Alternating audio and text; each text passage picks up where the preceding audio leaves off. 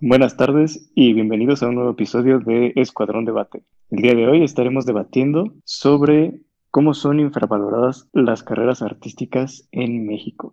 Nada, buenas tardes, un gusto de verdad estar aquí. Pero la verdad es que el tema de hoy está bastante interesante, pero no estamos solos, o sea, tenemos un invitado muy especial, el cual nos va a tener una visión un poquito más amplia, ya que él es un poquito más experimentado que nosotros en este terreno. Entonces, nada, te cedo la palabra. Adelante, por favor, preséntate. Hola, hola Julie. Muchas, bueno, primero que nada, muchas gracias por haberme invitado, ya sabes. Para los que nos están escuchando, Julie y yo nos conocemos desde primaria. Hace mucho tiempo ya. Pues, pues sí, ya, bastantes años. Pero bueno, mi nombre es José Antonio Ángeles. Todos me conocen como Toño. Y bueno, este, estoy a punto de empezar mi carrera que es diseño de modas y textiles sostenibles. Y bueno, estudié en la prepa área 4, que es artes y humanidades. Bueno, como ya escucharon, tiene una experiencia sobre todo porque ha estado estudiando en esta área, que ya saben que es área 4. Y bueno, para empezar, yo sí quisiera hacer una, una anotación más que nada, sobre todo porque, a ver, vamos a ponernos desde este contexto. Muchos extranjeros cuando vienen al país normalmente dicen, México es un país con mucha cultura, con mucha arte, con mucha diversidad, ¿no? O sea, realmente son ricos, somos ricos en cultura, ¿no? Entre otras cosas. Pero entonces vamos Aquí me surge una pregunta y sobre todo una duda existencial, ¿no? Si somos tan ricos en cultura, ¿por qué entonces es que nosotros que estamos aquí como mexicanos no lo valoramos? Porque a ver, si nos vamos a remontar a algo histórico, por ejemplo, eh, cierto candidato a la presidencia, que ya terminó su, sexenio, vendió ciertas piezas de arte, que eran, si no mal recuerdo, el penacho de Moctezuma y está ahorita en un museo allá en Europa, si no mal recuerdo. Entonces, a ver, o sea, eso es una cuestión de arte histórica, o sea, es de nuestro país, o sea, ¿cómo y antes se te ocurre vender algo así? Y ahora el problema es de la nación, ¿no? Ajá, exactamente. Ahora el problema es traerlo de regreso, ¿no? Entonces, siendo algo histórico, pues no se valora, ¿no? Ahora, vámonos a algo un poquito más palpable, ¿no? O sea, normalmente cuando muchos estudiantes o jóvenes le dicen a sus padres, ¿sabes qué? Quiero estudiar, no sé, arte dramático, diseño integral, diseño industrial, diseño de modas, etcétera, ¿qué pasa? No, o sea, los padres les saltan, ¿no? Diciendo, te vas a morir de hambre, ¿no? Pero como decía una profesora que teníamos nosotros, pues yo no me he muerto de hambre, ¿no? Pero pues evidentemente sí es, sí es difícil, ¿no? Estando en una sociedad como la nuestra. Yo les preguntaría entonces, ¿por qué creen que los padres se exaltan o sobre todo se preocupan cuando se enteran que sus hijos se quieren dedicar al arte? Pues, por ejemplo, a mí me gustaría primero eh, mencionar lo que tú dijiste al inicio, ¿no? De qué onda con el arte, los museos. Em, justamente pasa algo muy interesante, de lo cual yo me he podido dar cuenta ahorita que justo ando en ese ámbito como artístico y que estoy yendo a muchos museos y así. Todos los museos no es como que haya mucha gente para empezar. O sea, en México tenemos algo que a pesar de que la Ciudad de México es de las ciudades que más museos tiene en todo el mundo, entre los formales y los informales, este, la gente no va, la gente como que no tiene ese apego a la cultura que nos gustaría pues decir que tenemos, ¿no? Pero pasa algo muy interesante porque cuando la gente va a Europa, de aquí de México, allá sí entra a los museos, así valga la entrada 20, 30 euros, allá sí lo pagan, ¿no? Y, y pues es muy interesante porque, o sea, entonces te das cuenta que en realidad te, guías un poco más por lo que hay afuera, ¿no? Por lo que hay como un poco malinchismo, se podría decir, no sé si está la palabra, pero eso sí pasa muy interesante, que no la gente no va a los museos aquí, pero sale y si quiere ir a todos, ¿no? Y es muy interesante por lo que tú decías, porque tenemos mucha cultura, mucha, muchas cosas de las cuales podríamos apreciar. Eh, además que, como tú dices, o sea, creo que se le ha hecho mucha publicidad al, al penacho de Moctezuma pero estoy seguro que si el penacho estuviera aquí en México, la gente no lo iría a ver tampoco. O sea, todos dicen, no, que los regresen, pero yo estoy seguro que la gente no lo iría a ver, porque tan solo está el Museo de Antropología y ahí hay muchísimas cosas de, de, arte prehispánico, ¿no? Que es un hecho que mucho arte prehispánico se robó de México y de toda Latinoamérica por la conquista. Pero pues sí, o sea, en realidad este, incluso el domingo es gratis, lo cual en, casi ningún país pasa, los museos. Y pues de todas formas la gente no va, ¿no? Y bueno, ese es el primer punto. También me gustaría tomar el punto de lo que tú dices. Justo por lo mismo creo que el arte como que se ha infravalorado, como que la cultura como que como que se deja a un nivel más bajo, como algo como, ay, qué padre, pero, pero hasta ahí, ¿no? Como que más bien ya se le dio un punto como que es aburrido. Entonces, si te envían a un museo en la primaria, esto, el otro, ya todos son como de que no, súper aburrido, no me gusta, pero es justamente porque no tenemos como esta percepción del arte de lo que en realidad es, ¿no? Y justo por eso es cuando tú le dices a tus papás, quiero algo de arte para estudiar, pues sí dicen como, no, no manches, ¿qué onda? Te vas a morir de hambre, no te vas a poder dedicar para siempre a eso, nada más es un hobby o simplemente pues no te apoyan, ¿no? Creo que tocas un tema muy, muy cierto, que es esta parte de que pues como que como sociedad aquí en México no tenemos esa cultura de, de visitar nuestros museos o de acudir a los lugares que presentan todas estas cosas relativas con el arte o con la cultura mexicana, ¿no? Pero más que nada yo creo que es porque como que no hay ese interés o esa, pues sí, como que esa cultura por asistir a esos tipos de eventos o a acudir a esos lugares. Como que estamos más acostumbrados como sociedad a, a lo mejor, no sé, digo, no todos, no, no quiero generalizar, pero como que es más común ver que el fin de semana la gente se reúna para estar en casa viendo un partido de fútbol que aprovechar toda la familia e ir a un museo, por ejemplo, un domingo, que ni siquiera tiene costo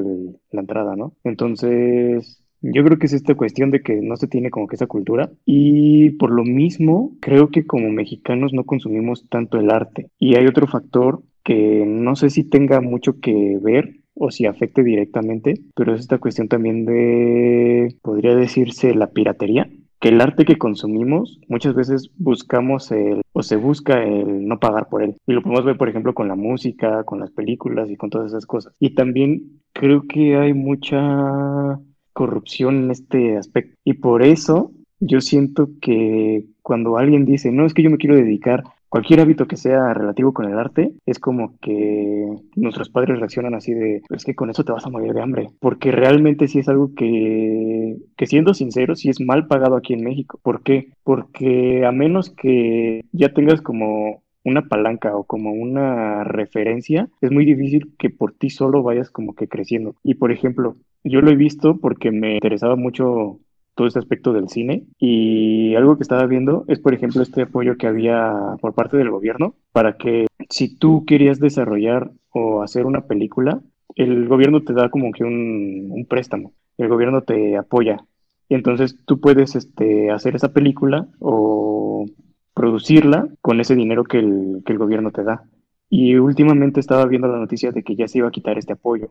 ¿Por qué? Porque hay muchas, podría decirse, empresas o muchos directores que lo que hacen es pedir este apoyo. Entonces, digamos que es una cantidad de, supongamos, medio millón de pesos, es un suponer. Y estas personas lo que hacen es hacer una película. Pero para dicha película a lo mejor nada más se gastaron 100 y los otros 400 donde quedaron. Entonces estaba dando mucho esta, esta cuestión. Y lo que sucede aquí es que quieren evitar precisamente eso. Pero ¿qué pasa? Que hay personas que a lo mejor sí querían este, o que sí aprovechan ese apoyo y pues ya se les está quitando. Entonces, pues de cierto modo pagamos justos por pecadores, ¿no? Por así decirlo, que digamos ya se va a quitar un apoyo que el gobierno daba para que se pudiera crear más arte y no nada más funcionaba con lo del, con lo del cine. Hasta donde tengo entendido también funcionaba con en el hábito de la música y también en otros hábitos como puede ser teatro, puede ser, eh, si no me equivoco, lo que conlleva artes plásticas y todo eso, también se manejaba este apoyo por parte del gobierno. Y por cuestiones, digamos, corruptas, ya se está quitando este, este apoyo. Entonces, pues, ¿qué pasa? Que realmente sí es muy difícil crecer o poderte desarrollar en el hábito del arte aquí en México por cuestiones como esta. Entonces yo creo que sí es este algo que, que afecta bastante. Claro, pero a ver, esto es muy interesante, ¿no? Porque sí, tocando por ejemplo el tema de la corrupción, es algo bastante interesante. Porque cuando hay ciertas exposiciones de arte o de fotografía muchas veces en la ciudad, hay muchas veces que, por ejemplo, vas y ves, o sea, ciertos cuadros, ciertas fotos y dices, ¿esto es arte? O sea, ¿de verdad esto es arte? ¿Qué pasa? Te enteras de que el expositor es amigo del dueño de la exposición y pues por eso solamente su pintura está ahí, cuando realmente conoces otro tipo de personas que quizás merecerían que su arte estuviera ahí, pero justamente como comentabas, no tienen las palancas para acceder a esto, ¿no? Y es muy difícil vivir del arte justamente aquí en México, eso es algo que se sabe con certeza. Pero, por ejemplo, me gustaría tocar un punto. En sí, ¿a qué llamamos arte, no? Como tal no hay una definición específica, porque por ejemplo, Platón que decía, Platón decía que en sí el arte era una doble imitación. Vamos a plantear esto en algo un poquito más entendible. Es decir, el arte era una imitación y a su vez esa imitación se convertía en una copia de la realidad, es decir, era una copia de un ideal que tú tenías, una percepción de la realidad. Y como tal el arte, tenemos que tomar en cuenta lo siguiente, se usa como método de comunicación, de expresión, pero ojo, tenía un objetivo. No es como ahora que vas, enmarcas un plato en un cuadro y dices, mira, esto es arte. Porque en sí el arte tiene que tener un trasfondo. Y no me vas a dejar mentir. O sea, realmente el arte tiene que tener algún objetivo. ¿Tú qué, a qué quieres llegar con esa pintura, etcétera? Porque el arte no solo es pintura, también es escultura, música, etcétera. Entonces, por ejemplo, los artistas que eran en esta cuestión eh, del barroco, por ejemplo, durante ese tiempo estaba la Iglesia Católica. Entonces todos los cuadros idolatraban justamente a la Iglesia y en ellos también se mostraba un Dios que sufría como tú, para que entendieras la comparación de que ese Dios era igual que tú, bueno, entre comillas, ¿no? En antiguamente en la mitología, por ejemplo, las esculturas de los dioses era justamente para idolatrarlos, por ejemplo, al dios Marte, al dios, por ejemplo, eh, me parece Ares, etcétera, dios de la guerra, ¿no? Y aquí llegas a un punto donde después de, del arte moderno hoy en día ya es muy, muy banal, muy vacío. O sea, realmente ya ni siquiera tiene, tiene ciertas bases, ¿no? Es muy difícil encontrarlo. Pero sin embargo, no quiere decir que no exista, pero es difícil. Eh, justamente esto es muy, algo muy interesante que, que estás diciendo. Un hecho es que sí, yo creo que en un mundo tan cerrado que es el mundo del arte, justo porque en México por justo porque es algo complicado, ¿no? Como tú bien dices, tener contactos, porque no vas a estudiar artes, em, artes visuales o así, ya tus obras se van a vender por miles de dólares, ¿no? O sea, no. Pero, este, pues un hecho es que el arte siempre ha buscado, eh, la concepción de arte siempre ha cambiado a lo largo de la historia. Y por un momento se creía que solo el arte podía ser lo bello, pero fue un momento en el que los artistas también se empezaron a preguntar en realidad qué era bello para cada persona. Y fue que empezaron, como tú dices, de un arte como del renacimiento, así como lo que normalmente la gente considera que eso sí es arte porque está bonito, porque cosas así, pues no fue lo mismo que luego fue cambiando, por ejemplo, el barroco, que ahí se tuvo que expresar puro arte sacro, ¿no? Y sí era bonito, pero no tenían las mismas concepciones que tenían un arte prehispánico, un arte del Renacimiento, o ya después también un arte de, de vanguardias, ¿no? Como el surrealismo. Ahora sí que el arte siempre ha ido cambiando, ¿no? Pero en realidad lo único que se ha quedado y la definición que más se acerca es esa cosa que te hace sentir algo, o sea, el arte busca hacerte sentir algo, sea lo que sea, pero te busca provocarte una emoción. En base al arte contemporáneo que existe hoy en día, mucha gente entra en esta duda, e incluso yo la tenía hace poco, hace como un año, yo creo, que si en realidad sí era arte lo que estaba viendo, ¿no? Eh, justo porque tú dices, o sea, me acuerdo cuando fui a una exposición en el Museo Jumex de Jeff Koons y Marcel Duchamp, en donde entro a la sala y lo primero que veo son unas aspiradoras, así súper viejas, eh, una triba de otra, luego veo un migitorio y digo como, ¿qué onda? ¿Qué es esto? ¿No? Son cosas que en, en ese momento yo no entendía y yo podía decir lo mismo que, que dices tú ahorita, ¿no? O sea, ¿por qué eso sería arte? Cuando yo estoy viendo una pintura del Renacimiento, eh, increíble de un pintor famoso, ¿no? Miguel Ángel o algo así, yo diría, no, es que eso no es arte, ¿cómo va a ser arte un mejitorio ahí en un medio de un museo, no? Pero en realidad, justo tampoco es que cualquier cosa vaya a ser arte, no es como que tú llegues a poner una planta y digas, no, ya es arte, o sea, pasa por muchas cosas, ¿no? Y justo el, el mejitorio, el autor, justamente buscaba que te provocara una expresión, una, un sentimiento. Él, poco después de que salió, ya aceptó que él nada más lo puso ahí para molestar a las personas porque había tenido un problema, no sé qué, y nada más adrede puso el migitorio. Después empezó a hacer arte y así, pero en realidad él también quería que sintieras como esa expresión de qué es eso, ¿no? Tiene un trasfondo. A mí me, se me quedó mucho una frase de historia del arte que decía, mientras una pintura del Renacimiento puede ser técnicamente perfecta, muy este, impresionante, el arte contemporáneo lo que tiene es que es conceptualmente eh, igual de impresionante que en la técnica del renacimiento, así, a lo mejor no es que sea como, wow, es que unas megapinceladas, esculpió en mármol, no, pero tiene un concepto muy, muy, muy fuerte. En el Museo de Memoria y Tolerancia, por ejemplo, hay unas salas que están hechas de muchas armas que se han ocupado en algunas guerras y así, pero son unas alas de un ángel y eso básicamente representa como paz y todo lo contrario a lo que representaban las armas de las que están hechas las alas. Entonces, a lo mejor tú dirías como, bueno, ¿y eso qué, qué tiene, no? Porque a lo mejor no se tardó eh, pintando los 50 años, pero es el concepto que tiene es muy fuerte, el que tiene detrás, ¿no? Y es lo que te hace sentir justo algo. Entonces, no cualquier cosa es arte, pero eh, lo que tiene el arte contemporáneo es que es muy conceptual. Entonces, tienes que investigar mucho para empezar y también meterte como, como a ese bagaje, porque te digo, yo también me preguntaba eso, ¿qué, qué puede ser arte, qué no? Eso no es arte, pero a fin de cuentas hay muchas cosas que tienen, te digo, el arte contemporáneo es muy conceptual te tardas en entenderlo bastante, porque yo de hecho hasta hace poco fue que apenas le empecé a intentar agarrar la onda, porque sí como que es muy, muy complejo Sí, pues digamos, como definición del arte no creo que haya algo como concreto, pero sí creo que todo lo que una persona considere que nos pueda transmitir algo o que nos sirva para expresarnos, yo creo que puede ser arte, ¿no? Pero pues retomando esta, esta parte de que tocaba Julia de si algo realmente es arte o si nos están este, queriendo vender cualquier cosa como si fuera arte solamente por, como mencionábamos, porque hay una palanca o porque hay alguna especie de corrupción. Creo que va mucho de la mano con esta parte de que qué es lo que realmente se está reconociendo y qué es lo que realmente se está Vaya, como que hay mucho desprestigio hacia lo que realmente puede ser arte. Creo que muchas veces hemos visto esta cuestión de que, como dijimos en el tema, algo sea infravalorado y que realmente sea bueno.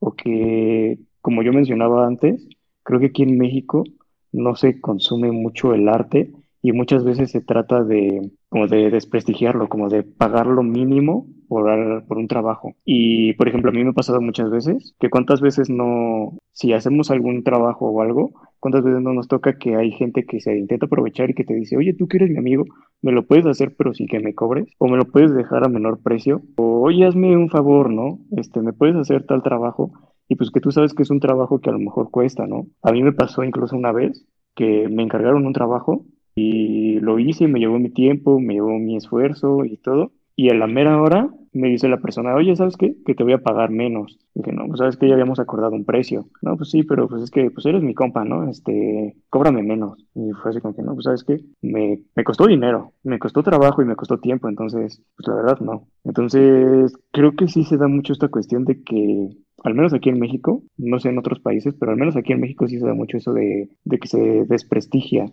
el arte, de que la gente busca como que consumirlo sin pagar lo que cuesta realmente o sin darle el valor que realmente se merece. Como que la gente lo ve como algo que es más este para mero entretenimiento o como algo que debería ser, no sé, por caridad que porque realmente sea algo que se deba remunerar, ¿no? Siento que siento que es la mentalidad que tiene como que el mexicano aquí en esta cuestión del arte.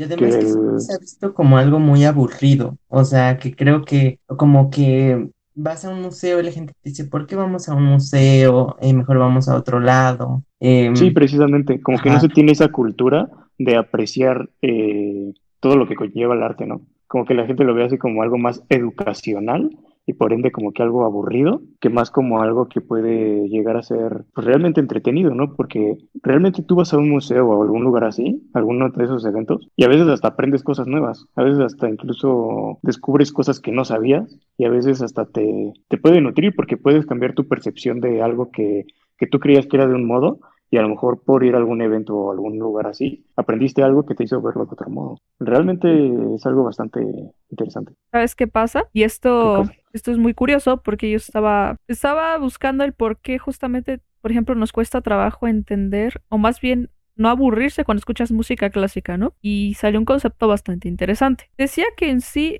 la música clásica no es que no nos guste, es que no sabemos apreciarla, ¿no? Pero ¿por qué no sabemos apreciarla? Porque, ojo, vamos a poner un contexto histórico. La música clásica, en ese entonces, mm, por ejemplo, vamos a poner la Sinfonía de Beethoven número 9, esa sinfonía la más popular. Sin embargo, en el tiempo de Beethoven era la música más moderna. Hoy en día la música más moderna pues es la electrónica, el reggaetón, etc es que se le puede llamar música, ¿no? Eso es también otra cosa. Sí.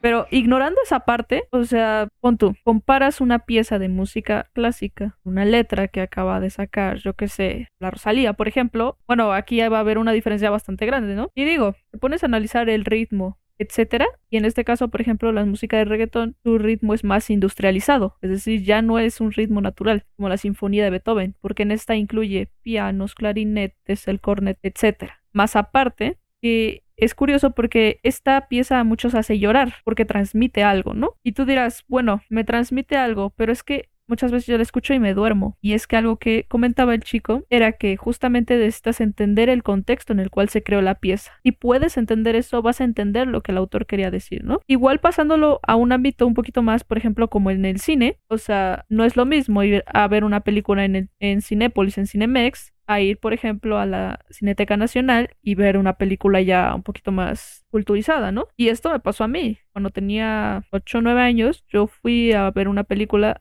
a la Cineteca. En ese entonces no supe valorarla, de verdad, no lo supe. De cierta forma, como que me aburrí, no entendí, ¿no? Hoy en día te apuesto a que si voy y voy a ver otra película, lo voy a entender, lo voy a entender y aparte lo voy a valorar. Te digo, no es como el cine comercial, ¿no? Ocurre rápido. Y por ejemplo, en este tipo de películas la trama es lenta, pero es lenta porque ocurren varios factores, con lo cual te va a llevar a comprender la historia. En cambio, el cine comercial, pues realmente si lo analizas bien, te das cuenta de que en sí la trama es la misma. Y aparte todo ocurre súper rápido, o sea, en un momento a otro ya pasaron mil cosas y no te enteraste ni en qué momento. Pero bueno. Creo que tocaste la, la palabra exacta algo que es comercial y que a veces se interpreta como arte y lo que realmente es arte. O sea, como que estamos acostumbrados a que el arte sea algo bonito, algo que nos entretenga y que nos haga sentir bien, pero muchas veces no es solo eso, sino es algo que nos ayude a... Que genere incomodidad. Incluso, ajá, que genere incomodidad, que te puede generar enojo, tristeza, cualquier tipo de emoción. Pero lo que voy es más que el arte puede ser algo que incluso te ayude a...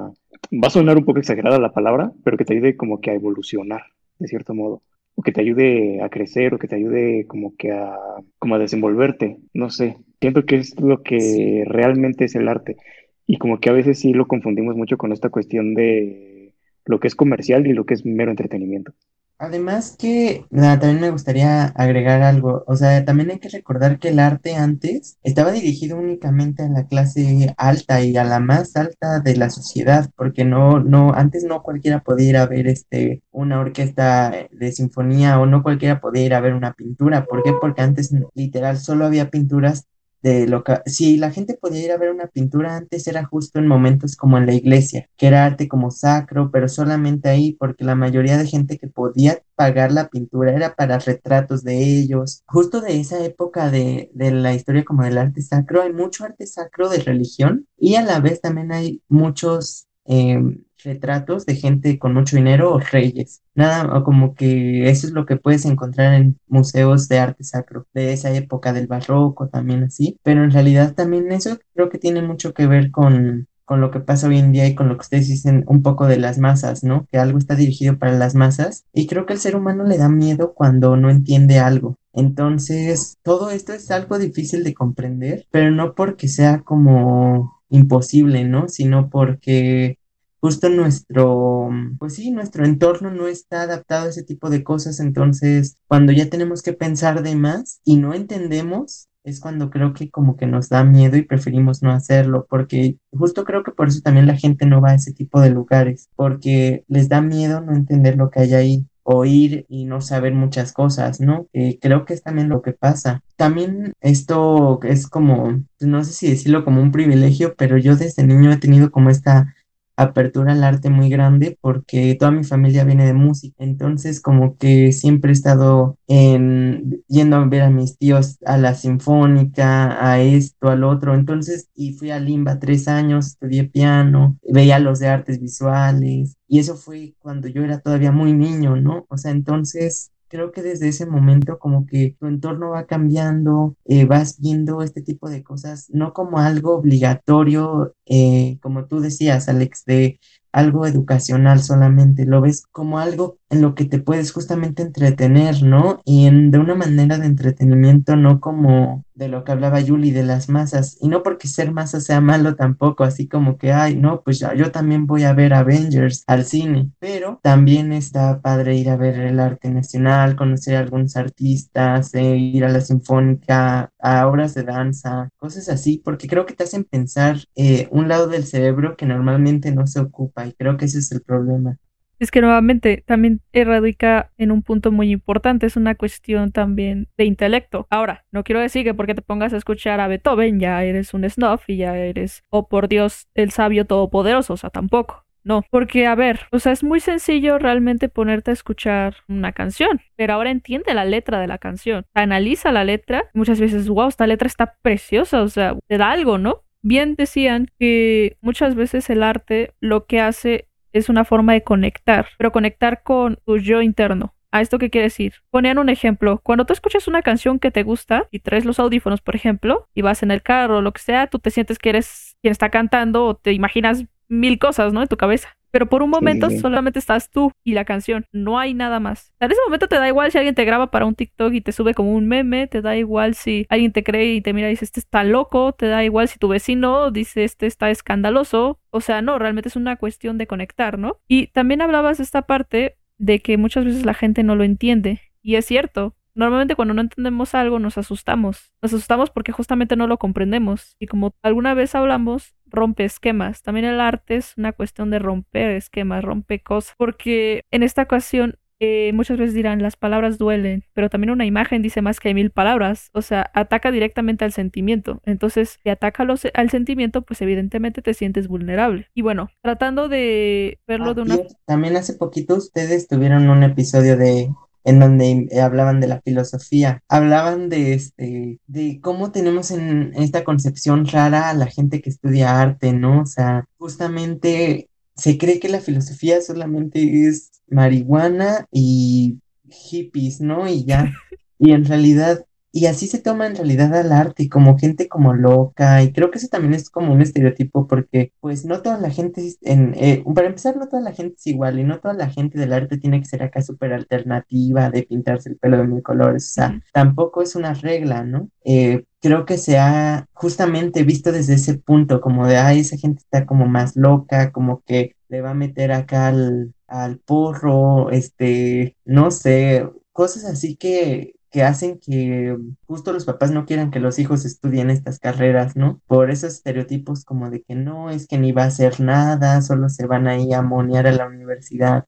Cosas así que pues son estereotipos que siguen existiendo, ¿no? Sí, totalmente. Y creo que era uno de los puntos que íbamos a, a tocar, que era estos estereotipos que, estereotipos y complejos que la gente tiene sobre la gente que estudia el arte, gente que se dedica al arte y sobre todo, pues sí, cómo percibimos a estas personas, ¿no? Porque como dices, es curioso que justamente te mencionan a alguien que está estudiando filosofía y luego, luego la gente piensa en un hippie que apesta a estupefacientes, ¿no? Y también, por ejemplo, creo yo que se remonta mucho a esta época de los 60 en la que se utilizaba mucho este tipo de sustancias alucinógenas o drogas para poderse, pues digamos, mal viajar y poder hacer como que algunas cuestiones en, en cuanto al arte. Por ejemplo, alguna vez llegué a leer que sí se dio mucho en los 60 que se consumía mucho para poder este como que alucinar y lo utilizaban muchos artistas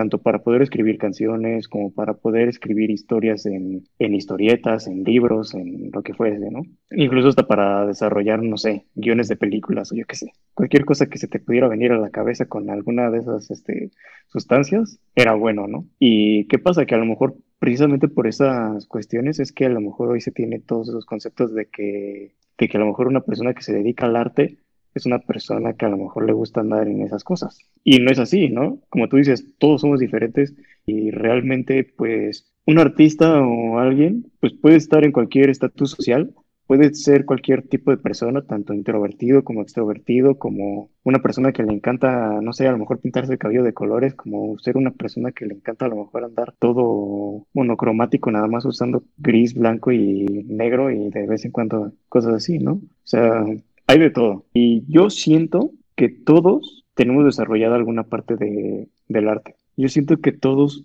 a todos se nos da como que algo pero ya es cuestión de que algunas personas lo desarrollamos más o que nos interesa más el desarrollarlo que a otras. Entonces, pues a lo que voy es que como que, pues sí están mal estos estereotipos, pero que yo creo que sí se tienen porque sí ha habido épocas en las que ha habido como que este complejo o esta controversia en cuanto a, a los artistas y que a lo mejor por eso se tiene ese concepto. Sí, y además que ahorita dijiste una palabra que me resonó mucho porque este o sea, justamente tú dices artista y eso se me pasó decirlo. O sea, creo que para empezar, el arte es arte para empezar cuando, la, cuando el que lo está haciendo en realidad sí es un artista, cuando en realidad sí es al 100% un artista, ¿no? Y creo que en México también por eso hay un choque también muy grande, porque muchas veces tenemos como que el concepto de artista a cualquier persona, ¿no? Como, no sé, Laura Voz o Galilea Montijo, personalidades así, y no, y como que no nos damos cuenta de, de lo otro, ¿no? Como que sí tomamos artista a esas personas que en realidad solo conducen o algo así, que pues igual es no cualquiera lo puede hacer, pero a lo que voy es que el otro rango de artista ya se ha quedado como, como algo abajo, ¿no? Como algo que, de alguien que en realidad sí está imponiendo algo, que en realidad eh, tiene que pensar mucho para crear algo innovador, ¿no? Porque justamente creo que eso también tiene mucho que ver. Alex decía algo muy cierto, o sea, creo que todos nacemos con habilidades y las vamos desarrollando. El problema es cuando pero también hacemos con habilidades que a lo mejor no se nos dan tan fácil, que las podemos practicar, pero que a lo mejor pues no tanto, ¿no? Y eh, creo que eso es lo que pasa en, en las áreas, ¿no? Ya por eso como que te vas viendo para dónde y todo, y fue por eso que yo no me fui con, con mi amiga Julie eh, a área 1. No, pues ¿para qué? Imagínate este yo en quinto que llevábamos tres laboratorios, sí, no, en quinto que había tres laboratorios, química, biología y salud, no, yo me quería morir. Yo cuando íbamos al laboratorio me la pasaba llorando porque este, y ya me consolaba porque le decía, Julie, no me gusta, no me gusta. Y o sea, creo que es eso, ¿no? O sea, cada, cada persona tiene como que desarrollado una parte diferente, pero también un hecho es que hay países que desde chiquitos te enseñan a valorar el arte, que desde chiquitos te enseñan a tocar un instrumento y, y es otra educación completamente diferente a la que hay aquí en México, ¿no? Y creo que también eso tiene mucho que ver. Es que mira, aquí hay también otros puntos que agregar a la mesa. Por ejemplo, uno de ellos, que no todos también van a tener el arte en una misma área, ¿no? O sea, por ejemplo, habrá algunos que se les dé muy bien pintar, otros que se les dé muy bien bailar, otros cantar, otros tocar un instrumento, ¿no? Pero va justamente porque el arte también se reprime desde que algunos son pequeños, ¿no? Algunos tenemos la fortuna de que nuestros padres nos dicen expresa el arte como tú quieras. Si tú quieres pintar, pinta. Si quieres tocar la guitarra, toca la guitarra, ¿no? Pero en otros lados no. Y sobre todo también eh, voy a meterme a algo un poquito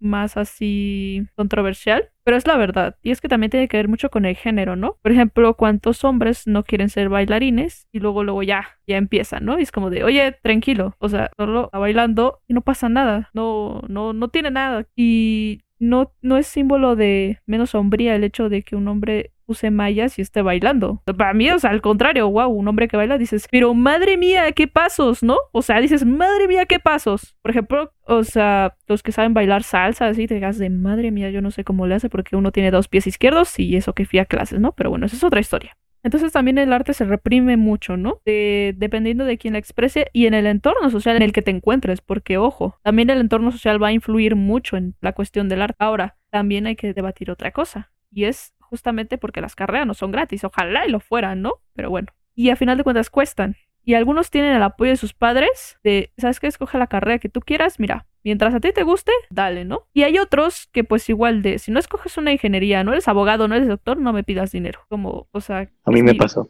sí, sí, sí. O sea, por ejemplo, ¿cuántos, por ejemplo, dicen, no, pues yo quiero ser diseñador gráfico, yo quiero ser eh, contador, etcétera, ¿no? ¿Y qué pasa? Se le da más validez al contador que al diseñador gráfico, porque dicen, ah, diseñar súper fácil, o sea, pues cualquiera lo puede hacer. Tú ponte a hacerlo, de verdad, ponte a diseñar algo y mira, te vas a quedar ahí media hora y en plan de, oh, por Dios, como la gente se le ocurre, ¿no? Y te digo, porque me ha pasado, ¿no?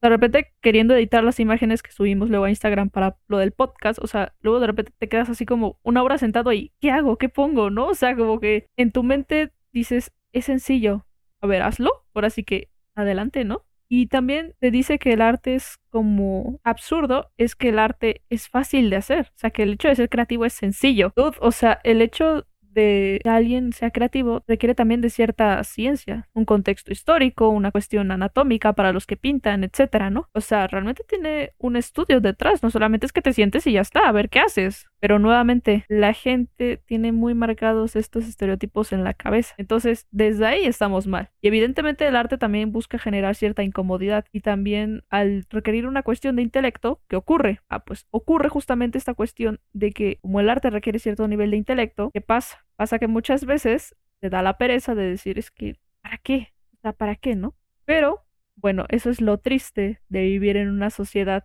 en la cual solamente es premiada o no pensar y no cuestionar. Pero bueno, en fin, habrá mucha gente que no le guste oír esto. Creo que es un tema que hemos tocado anteriormente en otros podcasts, que a la gente no le gusta pensar. Y tristemente vivimos aquí en México al menos, en una sociedad donde la gente se va más por lo fácil, por el no pensar, que por algo que conlleve, como dices, utilizar un poquito más de de intelecto o hacer un esfuerzo más por pensar en este caso. Y como decíamos anteriormente, pues ya se ve como algo educacional y ya como que lo vemos inmediatamente como algo fastidioso o tedioso. Sí, además que me gustaría agregar otra cosita, nada más un comentario rápido justo lo que decía Julie es, es muy real, porque me acuerdo cuando yo me cuatro, muchas personas me dijeron, área 4, ¿por qué? ¿Qué onda? Este, ¿cómo te vas a ir a lo fácil? Cosas así, cuando, o sea, pues no es por nada, pero pues tampoco me iba muy mal en, las otras materias, ¿no? De, de, área 1, área 2. Entonces mucha gente pensó que me iba a ir a esas áreas, que era como físico-matemático, salud, ciencias, cosas así. Y pues dije, no, a mí toda la vida me ha interesado el arte, ¿no? Y de hecho, tiene hace poco que me decidí por diseño de modas, porque soy sincero, a mí también me daba un poco de pena decir que quería ser diseñador de modas, justo por como tú dices, muchos estereotipos que se tienen. Porque esta carrera yo ya la tenía pensada desde, uy, hace varios años, pero nunca se lo había dicho a nadie por lo mismo, ¿no? Como que decía, es que, ¿qué me van a decir? Esto, el otro. Entonces, creo que tristemente también es muy cierto lo que tú dices, o sea, como que tu mente se va ya cerrando a lo que los otros quieren que tú hagas, ¿no? Entonces, como que yo me quise cegar en el aspecto de, no, bueno, tengo que estudiar algo que sea más como de lo que consideran difícil, ¿no? Pero luego dije, no, a mí me gusta el arte, siempre me ha gustado el arte, no voy a seguir a nadie más por eso, ¿no? Y al inicio mis papás como que no estaban muy de acuerdo, la verdad. Ahorita me siguen así como que, bueno, más o menos, pero bueno, mínimo me apoyan para estudiarlo, ¿no? Y ya este, ya estoy inscrito en mi universidad y todo, pero sí, o sea, como tú dices, o sea, creo que se tiene como, como que es lo fácil, ¿no? Y eh, mira, voy a decir algo que es muy cierto, o sea, el estudiar ingeniería o medicina no te garantiza uno, a lo mejor lo más cursi es ser feliz y lo otro sería este que te va a ir bien, porque muchas veces la gente te dice es que estudia eso porque ganas mucho dinero, pero es que ni siquiera sabes, o sea, para empezar si no te gusta no lo vas a hacer bien. Y dos, tampoco es como que ya automáticamente tienes tu mega oportunidad, ¿no? Y ya te vas a ser millonario estudiando eso. O sea, en realidad este la vida es muy compleja de cualquier manera, ¿no? Y a fin de cuentas, hoy en día vivimos en una sociedad en la que ya más gente estudia. Entonces, cada vez tienes que competir con más personas. Y estudiar una cosa u otra no te garantiza nada. ¿Por qué? Porque en tu salón de la materia van a haber otras 30 personas, ¿no? O sea, Ahora sí que nada está garantizado en la vida, y menos en una carrera así, porque también es, a lo mejor puedes llegar a ser de esos médicos que cobran miles, millones de pesos, ¿no? Pero a lo mejor también no vas a encontrar trabajo como en cualquier otra carrera, ¿no? A lo mejor te va a tocar ahí dar consultas así de vez en cuando, ganando súper poquito. Y eso puede pasar en cualquier carrera, pero la gente como que se cierra mucho, ¿no? Y, y ven como, ay, la ingeniería, como lo más difícil del mundo, ¿no? Y no es que diga que una cosa es más fácil o otra, pero creo que lo más importante es como que aprender a, respetar lo que otros quieren, así de fácil, ¿no? O sea, nunca he entendido así esa necesidad de, yo cuando he dicho de, de que quiero ser diseñador de modas, mucha gente me dice como, ay, ¿en serio? Y, pero así como con una onda, no de compartir, sino de ser venenosos. La verdad es que es bastante complicado. Antes de cerrar, bueno, entre comillas, me gustaría añadir algo. Recuerden que a final de cuentas en este mundo nadie tiene derecho a juzgar nada. Es decir, yo no estaré de acuerdo con muchas cosas en esta vida, pero eso no me da el derecho a mí de agarrar y simplemente ponerme a opinar de algo. Como decían por ahí, si mi opinión no va a aportar nada, mira, me callo. ¿Por qué? Porque no aporta nada. Yo creo que a final de cuentas no somos dioses, no somos un ser seres supremos, ni nadie en este mundo va a tener la autoridad para, digamos, ponerse a hablar sin la necesidad de informarse antes. Y de igual forma, estás informado tu opinión no aporta nada. Por favor, hazle un favor al mundo y cállate. Porque a final de cuentas te voy a decir una cosa. La vida es de cada persona. Nosotros no somos quienes para juzgar la vida de otros. Nos hemos creído y seguimos creyendo que somos superiores y que eso nos da el derecho de juzgar la vida de otros. Pero la verdad es que no. La vida es como una montaña rusa, donde estás arriba, otro abajo, etc. Nunca sabes nada. Entonces, pues a final de cuentas, por favor, háganse un favor a ustedes, háganle un favor al mundo. Y si su opinión no sirve nada, miren, calladito. Ahora bien, nada más para último punto. Esta cuestión de valorar ciertas carreras. Tú, porque eres médico, no quiere decir que eres mejor que alguien que estudia filosofía. No eres mejor que alguien que es diseñador de modas. No eres mejor que alguien que estudia diseño gráfico. No, porque como alguna vez dijo Elon Musk, aunque me caiga mal, esta frase sí me gustó de él y sí se la tengo que aplaudir, un título no te garantiza inteligencia. Podrás tener un título y seguir siendo un idiota. Y es cierto, podrás tener un título siendo médico, pero no quiere decir que eres el amo de la sabiduría. Podrás ser algún diseñador y no por eso que significa que sabe menos que tú solamente porque eres médico. Así que creo que como nosotros tenemos una responsabilidad, una responsabilidad de no juzgar a los demás, no juzgar sus decisiones. No somos dueños de la vida de otros. Nuestra vida es solo nuestra. Podemos opinar de lo que nosotros sabemos. Y es muy irresponsable el hecho de querer idolatrar o sentirse superior a alguien solamente por el hecho de qué carrera estudiaba. Porque eso sería caer en una cuestión muy banal, muy superficial y sobre todo una persona miserable. Pero bueno, pero está acabando el tiempo. Siempre me sabe muy mal hacer esta parte y Alex lo sabe. Pero bueno, siempre hacemos una breve conclusión. En este caso el invitado es quien la va a inaugurar, así que adelante por favor. Pues para empezar, ya como conclusión, me gustaría volverte a agradecer a Alex también por haberme invitado. Eh, me gusta mucho su podcast, ¿sabe? Gracias. Me la paso, te digo, diciéndole a todos que lo escuchen, porque en verdad es un, es un, es un podcast que me gusta mucho me gusta mucho su, no sé cómo decirlo, la temática que han tomado, me gusta que hablan de temas interesantes. Y bueno, ya como conclusión del tema, me gustaría también decir que creo que más que nada, tampoco me gustaría como caer en este punto como de decir como, o sea, entiendo por qué lo dices, de que ahora sí que hay opiniones que no aportan nada y pues mejor para qué, ¿no? Pero creo que el punto también es, está bien si tienes la opinión de que el arte no sirve, ¿no? Pero siempre y cuando sea tu opinión y sepas coexistir conmigo, que yo digo que el arte sí sirve y no tengas un problema y no me estés molestando, molestando, molestando, ¿no? O sea, que sepas coexistir con las otras personas. Así digan cosas con las que tú no estés de acuerdo, creo que el punto es coexistir. Eh, creo que sabiendo coexistir con los demás ya eh, va a ser un gran paso en, en, muchos temas, ¿no? Y de las carreras, pues como tú bien dices, o sea, a cada quien tiene que estudiar lo que le gusta, lo que le apasiona. Y pues también me gustaría cerrar con que por algo el arte existe desde épocas prehispánicas y prehistórica. O sea, desde los cavernícolas ya hay arte y bueno, creo que es por algo, ¿no? Entonces, pues me gustaría cerrar también con eso. Y bueno, también invitando a que la gente vaya a más museos. Poco a poco se, se puede ir entendiendo. Yo cuando al inicio, cuando iba, tampoco entendía muchas cosas. O iba y a veces me aburría un poquito, pero pues es poco a poco, es como un proceso de, de ir investigando o ir buscando. Y a lo mejor no te va a gustar todo el arte, porque por ejemplo, a mí no me gusta tanto, si nos vamos a arte de museos, no me gusta tanto el arte sacro, por ejemplo, que es el religioso, pero si hay arte sacro, lo voy, lo veo, lo admiro, todo, ¿no? Pero este, pues no me encanta, o sea, eso sí lo puedo decir. A lo mejor iré a, ver danza, pero a lo mejor habrá algunas obras que no me gusten. Y también está bien, no te va a gustar todo el arte, porque pues no. Y también está bien si quieres escuchar este reggaetón y luego pasarte este a una Beethoven o algo así, está increíble también, como te digo, yo veo películas en el cine así, Avengers, cosas así, y después voy también he ido a la cineteca a ver películas del Oscar, cosas así. Creo que tienes que también aprender a balancear tu vida con, con muchas cosas, ¿no? Si de pronto se te antoja ver No Manches Frida, bueno, ya vela, pero, pero también intenta ampliar tus horizontes, que creo que eso es lo más importante. Y bueno, muchas gracias otra vez.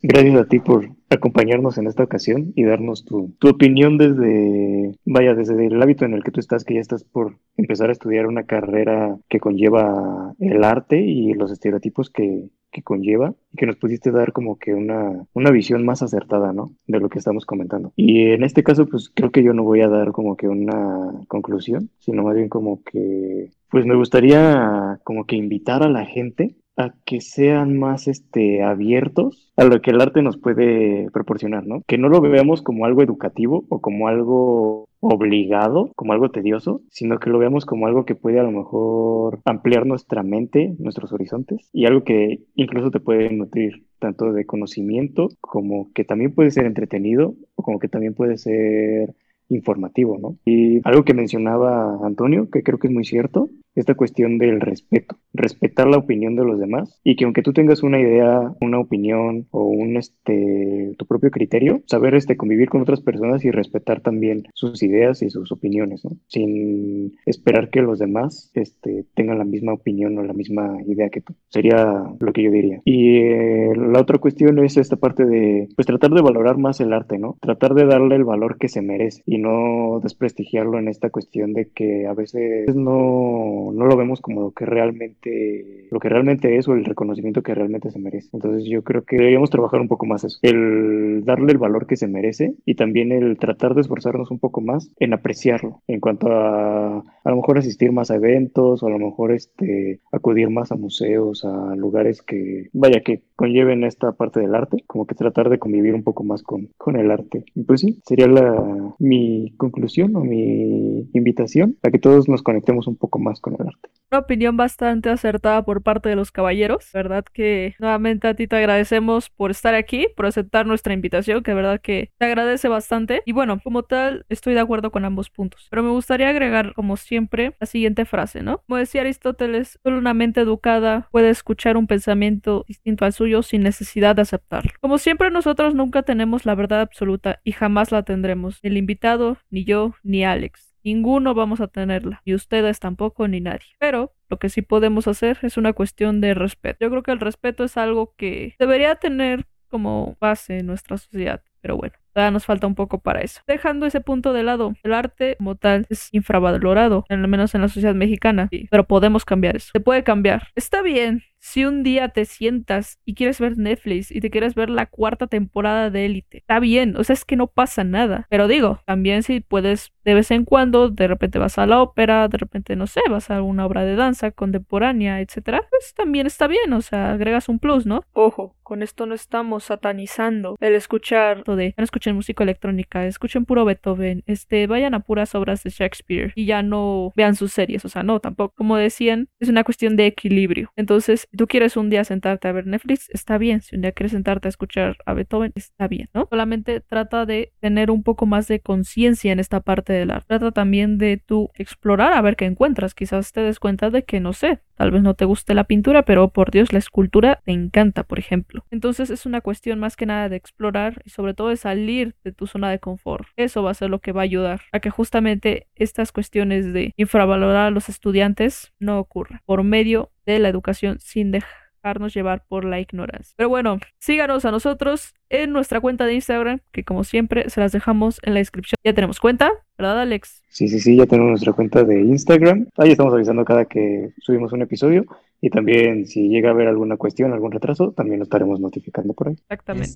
Quiero, quiero recargar que yo fui el seguidor número uno de esa cuenta de Instagram, antes que cualquier otra persona, para que veas. muchas gracias. Muchas gracias. Ahora mismo creo que estaría preguntarle al invitado si tiene alguna cuenta. Pues voy a decir mi Instagram. Ah, bueno. Si me ahí buscar. Es eh, en Instagram, eh, Antonio Ángeles. Así como suena con J al inicio, Antonio Ángeles. Y ya. De todas maneras, se lo estaremos dejando en la descripción. Síganlo. Aquí el chico va a ser un gran diseñador, de eso estoy segura. Sobre todo es muy buen promotor de, de buen arte, la verdad. Eso también sí hay que admirárselo. Pues nada, nos estamos despidiendo. Pasen una buena noche. De verdad que ha sido un gusto estar con ustedes nuevamente y como siempre, esto lo hacemos pues simplemente por pura devoción. Y pues no sé si quieres añadir algo más, Alex, antes de que nos vayamos. Nada más decirle a la gente que está pensando en estudiar una carrera relacionada con el arte, que se atrevan, que no se dejen guiar por los estereotipos, ni mucho menos por el que digan, ni nada de eso, y que pues lo intenten, porque creo que no está chido que después nos vayamos a arrepentir de haber estudiado algo que realmente no queríamos,